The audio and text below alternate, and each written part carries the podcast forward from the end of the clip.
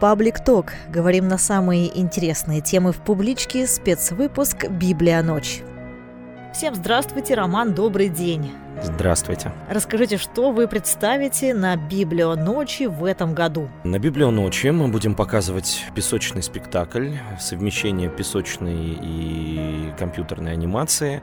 А, спектакль под названием «Ворон», по поэме Эдгара Аллана По, но поэма в данном случае это лишь финал того произведения, которое мы представляем, а сам спектакль, он примерно часовой длительности. Это такая визуальная фантазия на тему Ворона, такая попытка понять предысторию, что же там могло произойти с главным героем, кто он, каковы его взаимоотношения с этой непознанной сущностью, какой была его судьба, каким образом он дошел вот до той точки какого-то такого первобытного мистического страха, в которой он пребывает в начале поэмы у Эдгара Аллана По. Роман, вас знают как режиссера, постановщика спектаклей драматических, а в жанре песочной анимации вы ставили спектакли? Ну, и ставил, и ставлю это, во-первых. Во-вторых, в данном случае режиссура, вы понимаете, принципы если у тебя есть хорошая команда, у тебя есть хорошие соратники, э, проповедуя одни и те же режиссерские принципы, добиваешься результата в очень разножанровых и разностилевых произведениях, подразумевающих в том числе и разный материал. В данном случае мне мое кинообразование очень сильно помогает работать с этим, потому что это уже работа с экраном, не со сценическим пространством. Но есть замечательная художница Дария Васильева, которая создала потрясающий образный визуальный мир этого спектакля. То есть человек, чьи руки вы увидите, а иногда благодаря магии компьютерных спецэффектов не увидите во время спектакля, когда перед зрителем разворачиваются картины песочной живописи обычно видно, как работает художник. У нас тоже будет видно, но благодаря компьютерным программам и порой мы будем скрывать. И на экране не всегда будет видно руку художника и вообще то, что делает художник сейчас, даже если рука вот непосредственно в зоне действия камеры. И вообще очень много разных таких интересных вещей ждет э, зрителя. Учитывая, что театр это явление живое прежде всего, живая энергия исполнителя это самое главное. Вот этот контраст между тем, что художник работает перед тобой здесь и сейчас, работает как артист, не в смысле читает текст, но его исполнение, э, его руки, его рисунки, его динамика, это все чувствуется.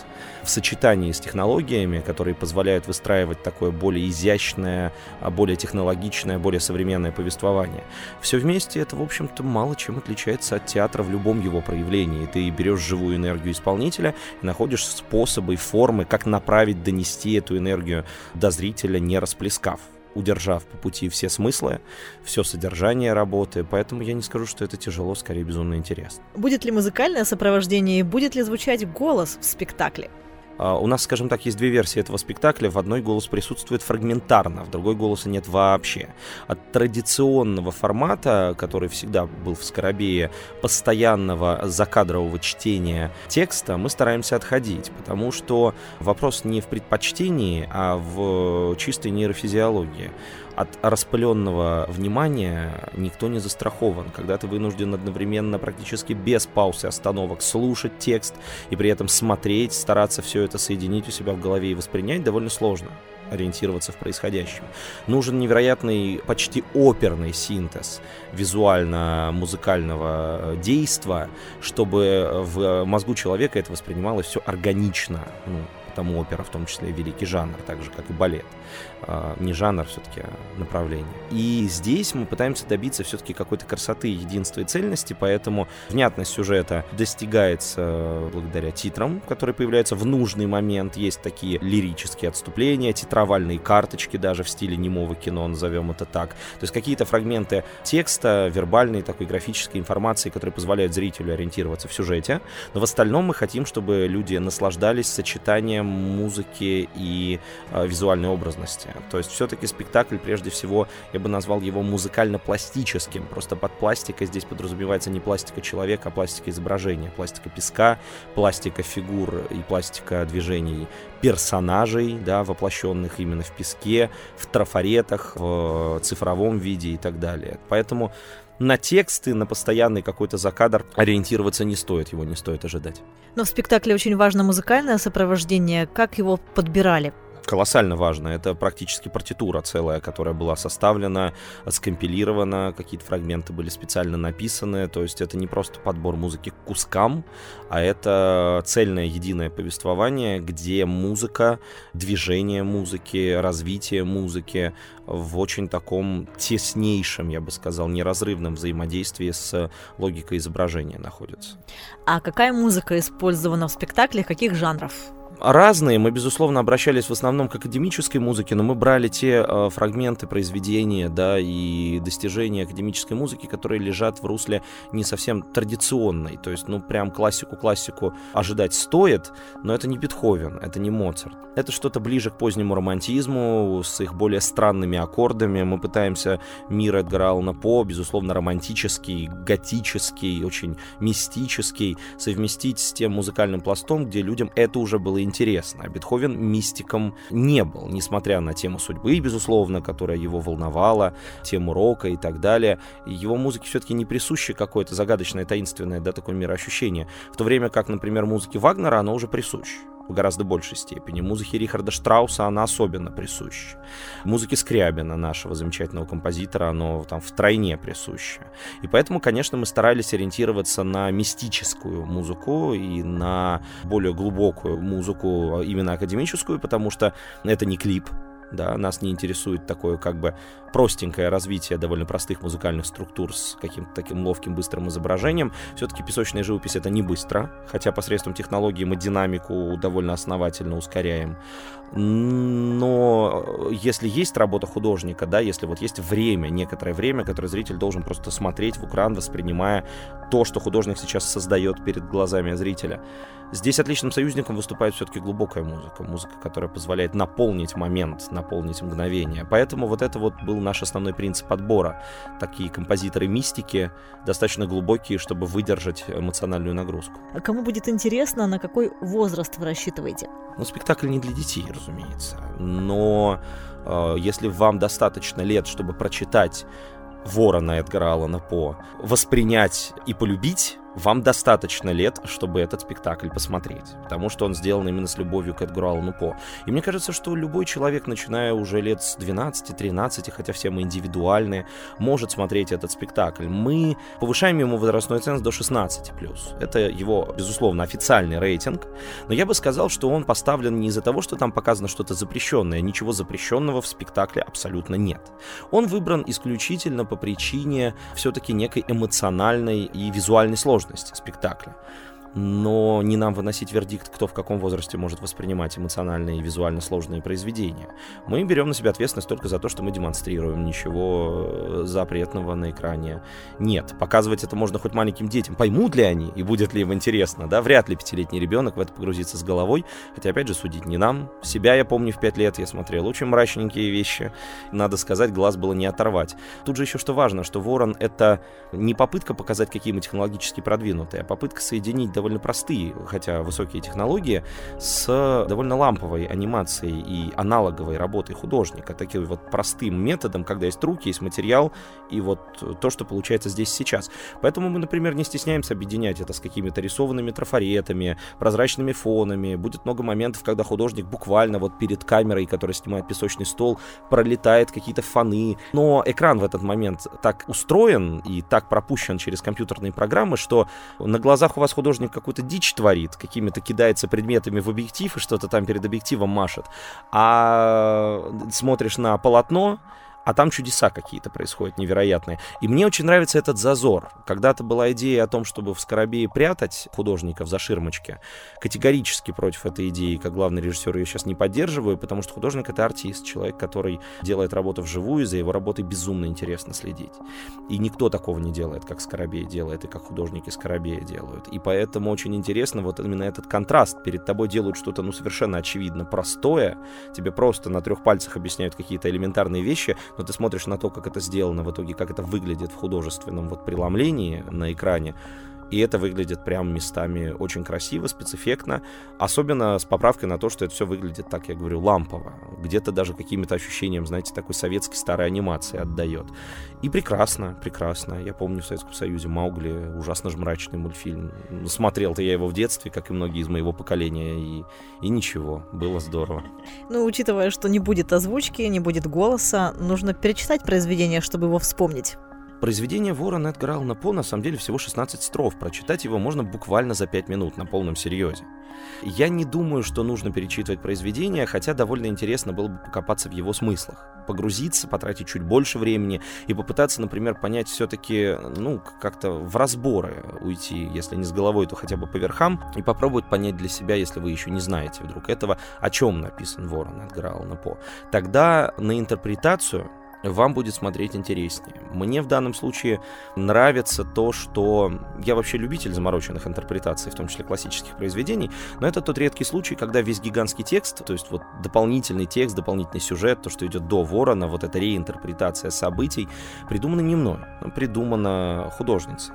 И здесь я выступаю в роли очень почтенный, такой приятный для себя, по сути, человека, который выстраивает нарратив. Вот она придумала визуальные образы, вот она придумала сюжет, а как теперь сделать так, чтобы визуально это как бы все текло, перетекало, развивалось, создавалось ощущение какого-то магического такого развития.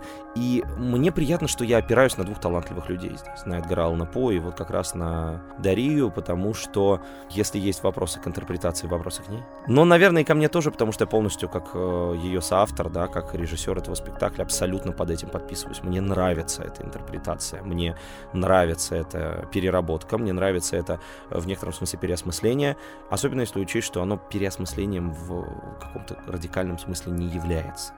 То есть э, несколько парадоксально с главным героем Ворона поступила художница, но когда это все доходит до финала, непосредственно до событий самой поэмы, если ты читал поэму, понимаешь, о чем она написана, я думаю, ты поймешь, и зрители, если они читали, да, понимают, поймут, а, что только что произошло на их глазах, зачем все это было сделано. Ну, надо сказать, что интерпретация довольно сильно отличается от текста, потому что вы сейчас напомнили, что текст э, совсем небольшой. Да. А вот спектакль будет длиться почти час. Сам Ворон исключительно символическое произведение. А Даша решила сделать его драматургическим и перевела все в русло сюжета. Э, сюжета, в котором символический финал выполнял бы функции именно символического финала. То есть поэма По в данном случае выступает даже не кульминацией, кульминация тоже создана Дашей, а именно финалом, неким смысловым итогом того, что могло бы произойти в судьбе этого человека. Если Эдгар Аллан По поэт, в случае с Вороном он выступает именно в амплуа поэта, он, разумеется, и прозаик, но здесь, да, поэт, э, создает все-таки поэтическое пространство, то Даша попыталась в своем тексте представить, а что было бы, если бы этот поэтический герой был настоящим чего он ищет, как он ищет, какой путь он проходит. Мне нравится, что это достаточно короткий путь. Мне очень нравится история, которую она написала. Она не эпическая, она не подразумевает, что в течение часа перед вами будут проноситься какие-то безумные локации, как в Бондиане, их будет миллион, экипажи, перестрелки, ничего подобного. История максимально сконцентрированная буквально в двух-трех локациях. Вот кто-то взял поэму и развернул в очень хорошую повесть. Но от этой повести, от того, как выстроена эта история, веет вполне себе таким романтизмом в стиле Эдгара Аллана По. Это похоже на историю 19 века, действительно похоже. Это не похоже на постмодернистское переосмысление. Это просто похоже на попытку взять и остаться в эпохе, остаться в эстетике того времени, в стилистике того времени, просто помыслить эту историю в другом жанре немножко. И мы поэтому и визуально попытались сделать это похожим на те иллюстрации, те образы, которые в 19 веке уже были приемлемы. То есть мы изучали, как тогда художники иллюстрировали работы, мы смотрели, какие были стили, да, направления, и решили попробовать сделать все это вполне в таких графических иллюстрациях, свойственных литературе того времени. Мы несколько выкручиваем контраст по соотношению черного и белого. Это все-таки больше на город грехов Роберта Родригеса, наверное, похоже, и, и это Фрэнка Миллера. Но это только потому, что вот это этот мощный контраст между черным и белым, визуальный, для этой истории он подходит. Понятно, что в графике 19 э, века никто не мог добиться такого сочного контраста. Но в остальном мы стараемся придерживаться от этого вот ощущения иллюстративности оттуда. А, это такой скорее метамодернизм, чем постмодернизм. Это уже попытка не развалить радикально, что я лично как режиссер очень люблю, а скорее попытка как-то поиграть, но очень серьезно поиграть как Джон Фаулс в своей литературе периодически это делал, как-то вот погрузиться и поиграть в 19 век с позиции современных технологий и того, что они нам позволяют делать. Надо сказать, что этот спектакль очень подходит э, под «Библия ночь» в публичке, потому что у нас слоган в этом году «Ловцы слов». Ну и вообще «Библия ночь» всегда такое э, таинство какое-то ночное. Вы впервые вообще будете выступать в публичной библиотеке с песочной живописью? Как песочный, да. Вообще в публичке на «Библию ночи» я выступал несколько раз. Давно работая здесь, я ее и организовывал, помнится. Потом э, в различных творческих ипостасях я здесь на площадках появлялся, потому что библионочь событие всегда очень яркое. Э, в публичной библиотеке всегда можно встретить огромное количество народу. Люди приходят на мероприятие с колоссальным удовольствием, здорово проводят здесь время. И мы не то чтобы готовились и дали подби- даже подбирали специально что-то. Просто Ворон в определенном виде уже существовавший в театре Скоробей, это Дашина давняя мечта, и она мечтала сделать его таким, каким она, ну, скажем так, хочет его видеть, чтобы спектакль по-настоящему работал, он был ярким, и я сказал ей, что его придется полностью переделать, полностью переделать. И вот 20 мая этого года, премьера «Ворона», э, по сути, спектакль только рожден в том виде, в котором он существует сейчас. Раз так, то почему бы и не отправить его на Библию ночь, ведь это очень литературно. И вообще, это же лучший зритель, которого можно желать для ярко сделанного песочного спектакля, в который мы вложили душу, лучший зритель, читающий зритель. Потому что если людям не скучно смотреть на черные графические изображения, на вот эти крючки на белой бумаге, то смотреть на наши черные крючки, образы на белом экране, для них пара пустяков. Может быть, даже будет слишком быстро. Они все-таки все-таки привыкли к э, индивидуальному восприятию, все-таки любое перформативное искусство — это диктат ты пытаешься направить взор человека. Литература — это же не диктат. Ну, в определенной степени диктат, зависит от писателя. И все-таки ты своему воображению отдан, да, и сам контролируешь, дозируешь, да, то, как ты соприкасаешься с этим произведением. С перформативным искусством так не получится. Ты можешь убежать из зала, это твое право. Если ты остался, то там кто-то другой будет регулировать скорость твоего взаимодействия с э, художественной образностью. Но я надеюсь, что читающие люди, э, люди свободной воли, как я их называю, люди, которые которые сами решают, а, что брать, а что не брать, и как и с какой скоростью с э, духовным соприкасаться, поймут и простят нас, несчастных жалких перформеров, которые пытаются навязать свои правила игры, примут эти правила игры и получат от спектакля удовольствие. Ну и всегда, когда спектакль встает на новую площадку, артист и режиссер переживают, как это все будет происходить, получится ли в песочном спектакле важна ли площадка, или вы можете организовать в любом месте такой спектакль? Она важна, потому что на данный момент я разговариваю с вами о Вороне, и я пока еще понятия не имею, как он будет выглядеть на экране в публичной библиотеке, потому что это совсем другой экран. Мы используем другой абсолютно экран, другой материал, другой принцип проецирования в нашем театре, и, соответственно, выглядит все так, как я хотел именно там. Это рассчитывалось на тот экран. Я боюсь себе представить, как это будет выглядеть, когда мы принесем это к вам и на этой вашей технологической бандуре будем это врубать все. Но уверен, что мы подстроимся. Пугает ли это? На самом деле нет, это же театр. Театр всегда должен подразумевать элемент неожиданности, в том числе для самих исполнителей, в том числе для авторов спектакля. И поскольку я здесь выступаю исполнителем тоже, вот э, Дария художница, а я не на виду, я стараюсь прятаться, но сижу как раз вот за компьютером и за компьютерными спецэффектами, обеспечиваю вот это вот движение как бы вперед э, и преломление некоторой ее работы. Для меня, как для исполнителя в данном случае, тоже любопытно, что получится. Получится, наверное, что-то другое, что-то новое. Ну, в этом суть театра, это всегда прекрасно. Библия ночь пройдет 27 мая, а вот время, когда пройдет спектакль, уже известно? Нам пообещали 22.00, и вот как раз с 22.00 до 23. Не раннее время для самых смелых, кому не пора ложиться спать, кто не боится готических образов и мрачной эстетики Эдгара Аллана По, вот тем добро пожаловать на наш спектакль «Ворон». Большое спасибо, Роман. Всех ждем на Библия ночи и приглашаем на спектакль «Ворон». Театр песочной живописи «Скоробей». Спасибо большое.